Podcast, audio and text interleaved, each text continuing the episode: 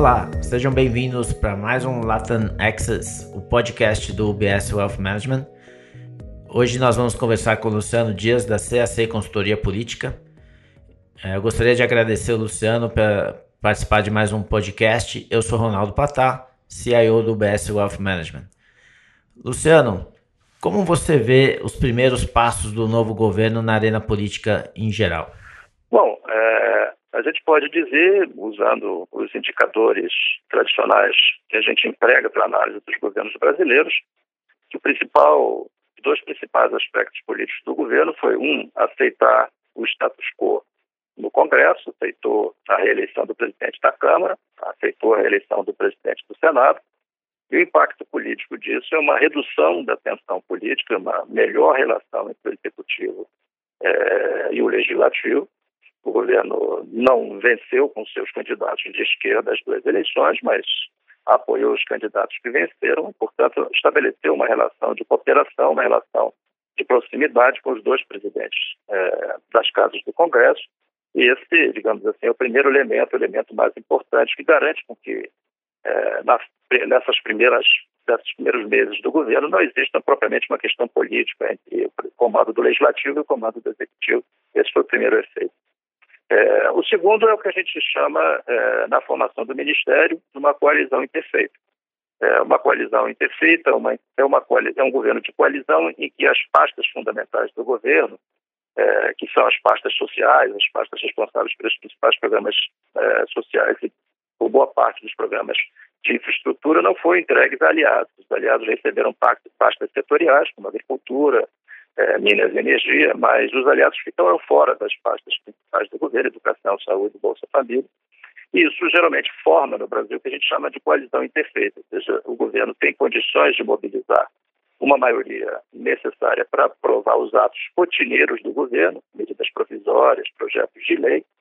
Entretanto, essa maioria não é suficiente é, para aprovar emendas constitucionais, para aprovar emendas, decisões que exigem fórum constitucional é, o Ministério por si mesmo não funciona para produzir esse tipo de maioria, como a gente já vê no caso de algumas medidas que foram adiantadas ao longo desse mês de janeiro, a questão do CARC, a questão da estrutura do Ministério da Agricultura, enfim.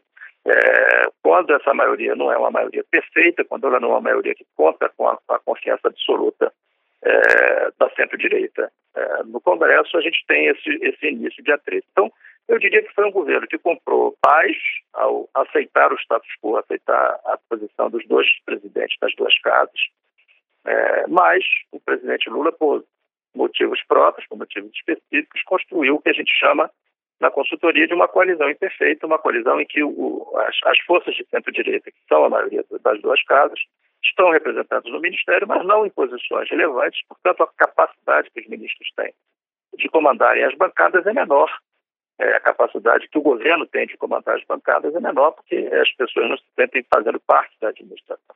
Então, eu diria que essas, do ponto de vista político, foram as duas medidas mais relevantes que aconteceram ao longo do mês de janeiro.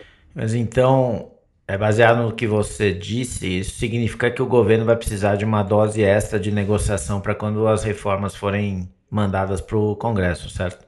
Sem dúvida alguma. Essa é a previsão implícita nessa situação. É, na verdade, o governo já está precisando de mais negociação até para aprovar a MP do CAF, a MP da estrutura do governo. Ou seja, não, é, não foram medidas que foram recebidas no Congresso de uma forma consensual, de uma forma sem é, levantar objeções. Existem emendas, existem processos de negociação em curso. Então, esse, esse digamos assim, essa configuração deve continuar nos próximos meses, à medida que medidas mais complexas, que medidas mais importantes sejam, sejam trazidas à consideração do Congresso. Entendi. É, muito bom, Luciano, é, como pano de fundo. Agora, na sua visão, o presidente Lula ainda é um político pragmático? Veja, é, usando esses critérios que a gente mencionou, a gente diria que ele ah, é possível dizer que ele é parcialmente pragmático é, para qualquer presidente da República no Brasil aceitar a eleição, aceitar a reeleição na presidência da Câmara e do Senado de membros de políticos que não são do seu partido, não são nem da sua, digamos, do seu campo ideológico, é um sinal de pragmatismo. é, porque o presidente da Câmara tem o poder do impeachment, o presidente do Senado tem um imenso poder de agenda. Então, como eu disse, nesse ponto de vista, o presidente aceitou a realidade, não brigou com a realidade, como já ocorreu no passado com o próprio Lula e com a presidente Dilma, de tentar eleger presidente da Câmara e do Senado que não tem a maioria, não tem a, prefer, a, a preferência da maioria da, da Casa. É, agora, no caso da formação do Ministério, houve evidentemente a tentativa de construir um governo que é parcialmente ideológico, um governo que representa, que dá muito mais a, a forças políticas de esquerda, que não tem representação no Congresso, muito menos no Senado, é, do que do que a, digamos assim, refletir no seu ministério isso, uma escolha mais ideológica no ministério. Portanto, eu diria que o Lula está parcialmente pragmático, aceitou a realidade na sucessão do Congresso, mas constituiu um ministério em que não reflete a realidade política das duas casas. Entendi. E, e, como você acha que os eventos do dia 8 de janeiro impactaram a governabilidade até agora? Eu acho que os eventos do 8 de janeiro, eles, é, o impacto do 8 de janeiro sobre a governabilidade, ele é um impacto, eu diria, é, modulado. Ele é modulado por outras circunstâncias, ele é modulado por outros eventos. Então, é, a repressão ao 8 de janeiro, por exemplo, depende do STF. Não é uma repressão que possa ser conduzida pelo Poder Executivo. O Poder Executivo não tem instrumentos para tomar essas decisões, o que faz com que a repressão ao 8 de janeiro, é, a repressão no sentido judicial, policial da história, passe ao largo do Poder Executivo. Ou seja, ele não. A repressão ao 8 de janeiro, na forma atual, inquéritos na polícia, investigações no STF, eles não necessariamente reforçam a autoridade presidencial. Uhum. É, se a gente olhar os índices de popularidade presidencial, se a gente olhar medidas nas redes sociais ou medidas na população em geral, a gente vê que o impacto não foi, não foi muito grande, o impacto não foi muito favorável. Ou seja, é, desse ponto de vista, ele não, não, não serve para alavancar, não serviu para alavancar a, a autoridade presidencial. Do ponto de vista é, da relação do governo com as Forças Armadas, também não. Uhum. Como nós vimos, a repressão ao 8 de janeiro levou a uma crise militar, levou à demissão do comandante do Exército. De novo, é, o governo foi forçado a aceitar o status quo e, e, nesse momento, ao menos, parece ter desistido da ideia de levar à frente uma, digamos assim, uma investigação mais detida do envolvimento, ou pelo menos da simpatia das Forças Armadas com o 8 de janeiro. Ou seja, de novo, é, a própria dinâmica da situação impediu que ele fosse beneficiado. Por fim, no Congresso, 8 de janeiro, como o 8 de janeiro não teve conexão com nenhuma força representada no Congresso, nenhum partido assumiu a defesa do que aconteceu, nenhum partido tinha conexão, como a gente está vendo pelas investigações, também o Congresso também não, não, não alterou a relação entre o Executivo e o Congresso. Então, o impacto do 8 de janeiro é muito mais simbólico, é muito mais é, digamos, sutil é, do que fazer prever a primeira reação, porque, é, na verdade, como ele não comprometeu o Congresso, como ele não alterou a relação do governo com as forças de segurança, é, e como a repressão depende do STF, ele não necessariamente fortalece a posição né, do Poder Executivo. Né? Parece meio inócuo, então, pela sua análise. É, é, se a gente olhar, se a gente olhar do ponto de vista do fluxo de notícias, tal como a gente capta nas redes sociais, ou seja, aquelas notícias que são relevantes para os internautas, que são partilhadas, que são lidas, que são retransmitidas, o 8 de janeiro já acabou como notícia, entendeu? O Banco Central, o Yanomami, todas essas outras questões são mais importantes. Já, digamos assim, já, já ocupam um espaço de viabilidade e o 8 de janeiro ele virou um detalhe disso tudo. Como eu disse, como ele não tem uma estrutura, ele não tem uma conexão institucional nem com as Forças Armadas, nem com o Congresso, e não depende do Executivo, é um assunto que ele, ele morre por falta, é, por falta de desenvolvimento. Não existe nenhuma conspiração, não existe nenhuma ameaça. Então, vai, ter, vai se dissolvendo no tempo. Agora vamos olhando para frente, Luciano. Uh, agora o Congresso começa a trabalhar, as, as reformas vão ser enviadas para o Congresso. Quais reformas você acha que tem mais chances de passar? em 2023 ainda, e se as reformas que foram aprovadas nos últimos seis anos uh, correm o risco de serem revistas, e se, se você acha que sim, qual, quais, qual ou quais delas? Eu, eu acho muito, muito pouco provável. Eu não conto como um evento provável qualquer revisão de reforma. É, a reforma da Previdência, é, não há condições políticas para rever isso e o governo não tem maioria para alterar isso. É uma emenda constitucional.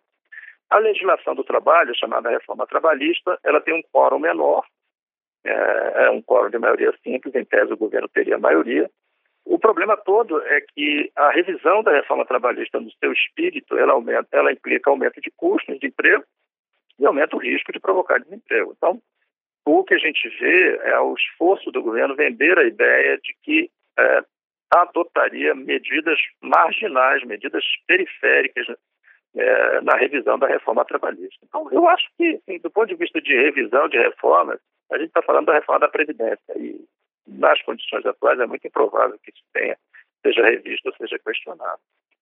É, com relação às reformas futuras, oficialmente existem é, uma reforma e uma peça de, é, de, de, legislação complementar. A reforma é a reforma tributária. A reforma tributária, é, no seu formato atual, que é, é a criação de um IVA, de um imposto sobre valor agregado, seja unificando só os impostos federais, seja unificando todos os impostos do consumo. É, é, mais difícil fazer uma previsão sobre a sua aprovação, porque ela já está objeto, já, já é objeto de objeções há muito tempo, há pelo menos três, quatro anos, ela é objeto de objeções. Ela é alvo de objeções do Congresso há muito tempo, porque ela implica mudança do status quo muito eu diria que a chance de uma aprovação dela não é o cenário básico ao longo do ano de 2023. Eu, eu não acho provável, eu não acho o cenário mais provável. Mais provável que não passe a tributária, então. Que não passe a tributária, pelo menos na versão atual, porque existem versões minimalistas da reforma tributária, como a gente chama, que seria basicamente a unificação de PIS por fins, ou seja, ou apenas a unificação de impostos federais. Essas daí, é, elas ainda não têm um texto legal, não têm um texto formal, é, mas, digamos, seria um caminho para você resolver o problema do impasse no Brasil, que sempre tem como objeto a tributação estadual e municipal. As, as entidades subnacionais não querem perder autonomia, não querem perder receita, o governo não tem dinheiro para compensá-las por perdas de receita, e é nesse impasse que geralmente a reforma é paralisada no Congresso. Então, acho que não tem, nenhuma, não tem nenhum fato novo, nenhum motivo que leve uhum. a acreditar que isso possa ser superado facilmente o que deixa a possibilidade de você ter uma reforma mínima, uma reforma de unificação de alguns impostos federais, onde, não afetando o Estado e o município, a resistência do Congresso, sobretudo do Senado, diminui bastante. Então, acho que isso, acho que, assim, me parece improvável a aprovação da reforma tributária em 2023, a não ser num formato mais modesto, num formato mais limitado, é, no seu impacto. Não acho, não acho desimportante, não acho irrelevante, mas a reforma, no seu formato, da, da PEC 45, ela tem vários problemas legais, tem vários problemas de desenho, é que eu acho difícil é, serem superados ao longo desse ano. Entendi. E o arcabouço fiscal, você acha que tem mais chance de passar, então? O arcabouço fiscal é uma legislação complementar. O arcabouço fiscal ele já foi aprovado em uma versão anterior, que é chamada a, o teto de gastos. É, é, ele é uma exigência da aprovação da PEC da transição. A PEC da transição, como todos sabem, só tem a vigência de um ano. Então, o Congresso tem que discutir isso com um quórum menor. Então, essa, digamos assim, eu acho que. Mais provável. É a expectativa natural, dadas as exigências legais da PEC da transição e dada a natureza do quórum exigido, é, é o que, digamos assim, é o que seria mais fácil e é mais necessário ser aprovado. Existe um deadline. Entendi. E Luciano, é, sobre as, os últimos acontecimentos, é, especialmente em relação às críticas ao, às metas de inflação do Banco Central e a independência, dado as últimas entrevistas do Roberto Campos Neto, você vê essa questão pacificada no curto prazo ou você acha que volta a ter mais turbulência mais para frente? Não, não acho, não acho que esteja pacificado. Acho por dois motivos. O primeiro, estritamente político Entende? É, o governo do PT, o governo do Lula, tal como ele está organizado, como eu disse, é um governo partidário. Todos os ministérios sociais são do partido, todos os ministérios relevantes são do partido. É, e o partido, como um partido de esquerda, como um governo de esquerda, entende que esse é um instrumento importante de política econômica que está sob o controle de outra pessoa, de outra agremiação, seja lá de qual foi a, a classificação. Ou seja, existe um problema, existe uma, um incômodo político com a independência do Banco Central, é, para a qual o governo não tem solução, porque simplesmente o Congresso disse que não vai mudar a, a legislação. Então, é, e, ao mesmo tempo, o governo tem instrumentos legais para interferir no curso das políticas do Banco Central, como é a mudança da meta da inflação, se vai ser agora, se vai ser depois, é, se vai ter impacto sobre a definição da Selic. É, são questões passadas, mas o que eu quero dizer é que existe um problema político de fundo, de difícil superação no governo de esquerda, e, ao mesmo tempo, você tem um instrumento de intervenção no Banco Central, que é a mudança da meta da inflação, a nomeação dos outros diretores.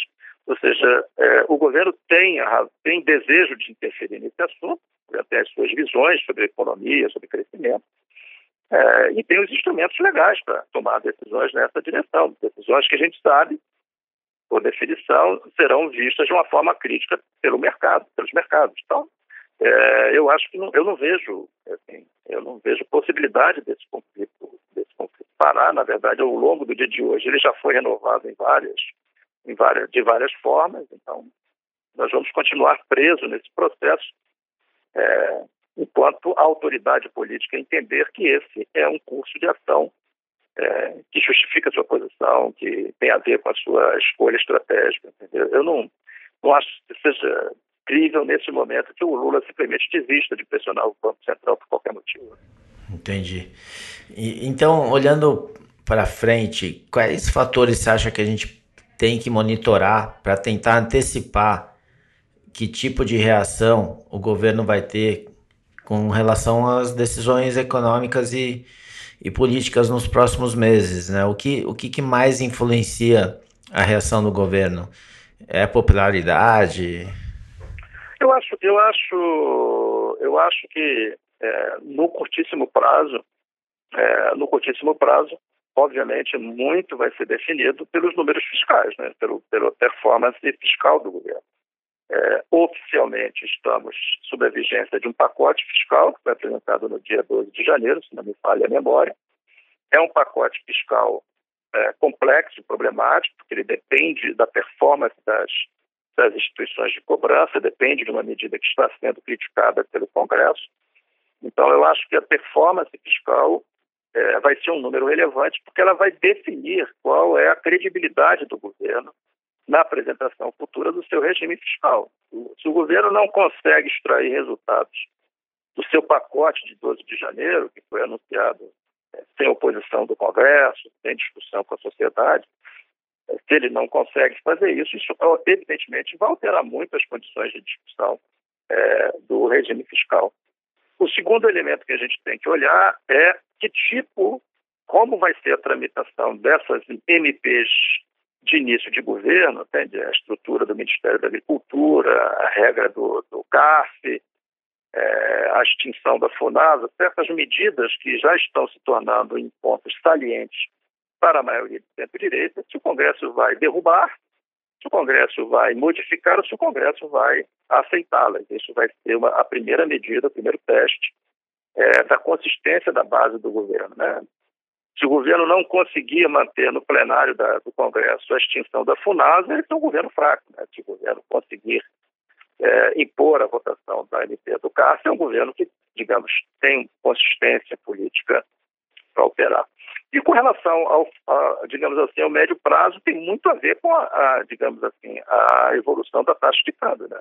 A evolução da taxa de câmbio é que vai definir a área de liberdade, a capacidade que o governo tem de operar essa forma nova, como ele vê é, a economia ou não. Se ele partir para, digamos, uma alternativa de gasto, uma alternativa de controle da taxa de inflação, no câmbio continuar normal, ele tem condições de prosseguir. Então, eu olharia ao longo das próximas semanas esses três indicadores. Primeiro, a performance das contas do governo. Essa é uma variável relevante. A outra, em que medida é, o Congresso aceita as, digamos assim, as propostas originais de formação do governo Lula.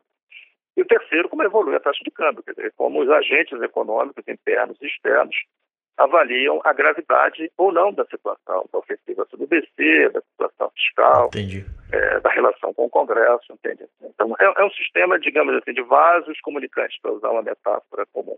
Você não considera, então, a popularidade como um fator é, muito importante no curto prazo? Eu acho que a popularidade não vai ser muito importante, na minha opinião, por um problema de mensuração. É, como você sabe muito bem, como todos sabemos muito bem, as pesquisas de opinião, elas perderam muito de sua credibilidade ao longo do processo eleitoral. Uhum.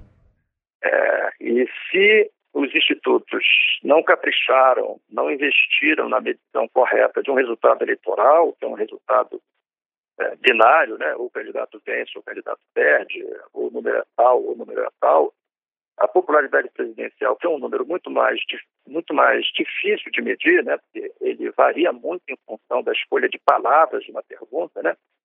Se você pergunta no Brasil se você aprova o presidente, é, o número tende a ser mais favorável, porque a aprovação não é uma palavra no Brasil que, digamos, leve à condenação. Né? É, então, como é uma, uma variável que as, as, os institutos de pesquisa perderam muito de seu prestígio, vai ser difícil acreditar de novo nos seus números, e como ele é muito dependente da estratégia de medição, eu acho difícil que o governo, seja o governo, seja a oposição, seja os agentes econômicos, ponham muita confiança é, nos indicadores de popularidade.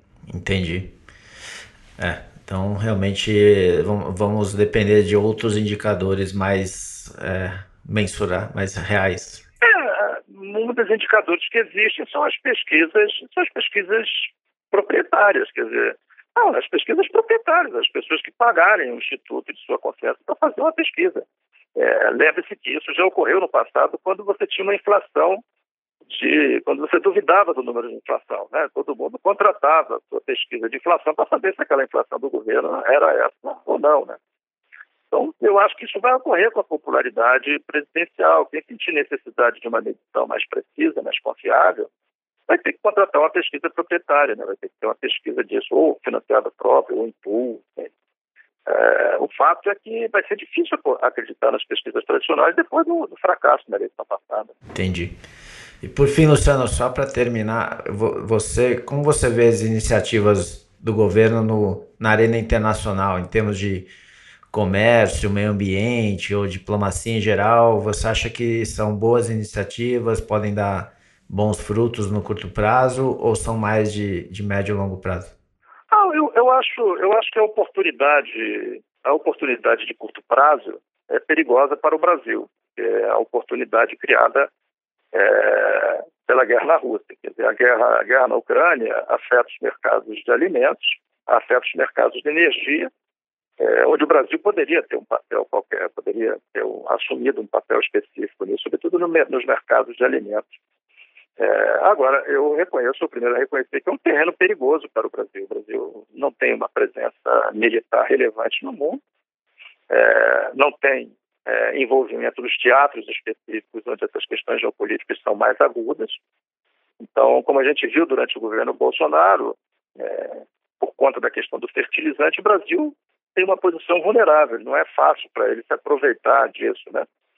É, e a implicação da crise na Ucrânia, por exemplo, para as cadeias, as cadeias de fornecimento, o Brasil não tem, digamos, é, é, capacidade tecnológica para participar desses, desses, desses, processos mais cruciais. Né? O Brasil não, não é Holanda, não vai ser chamada para participar da produção de chip. Né?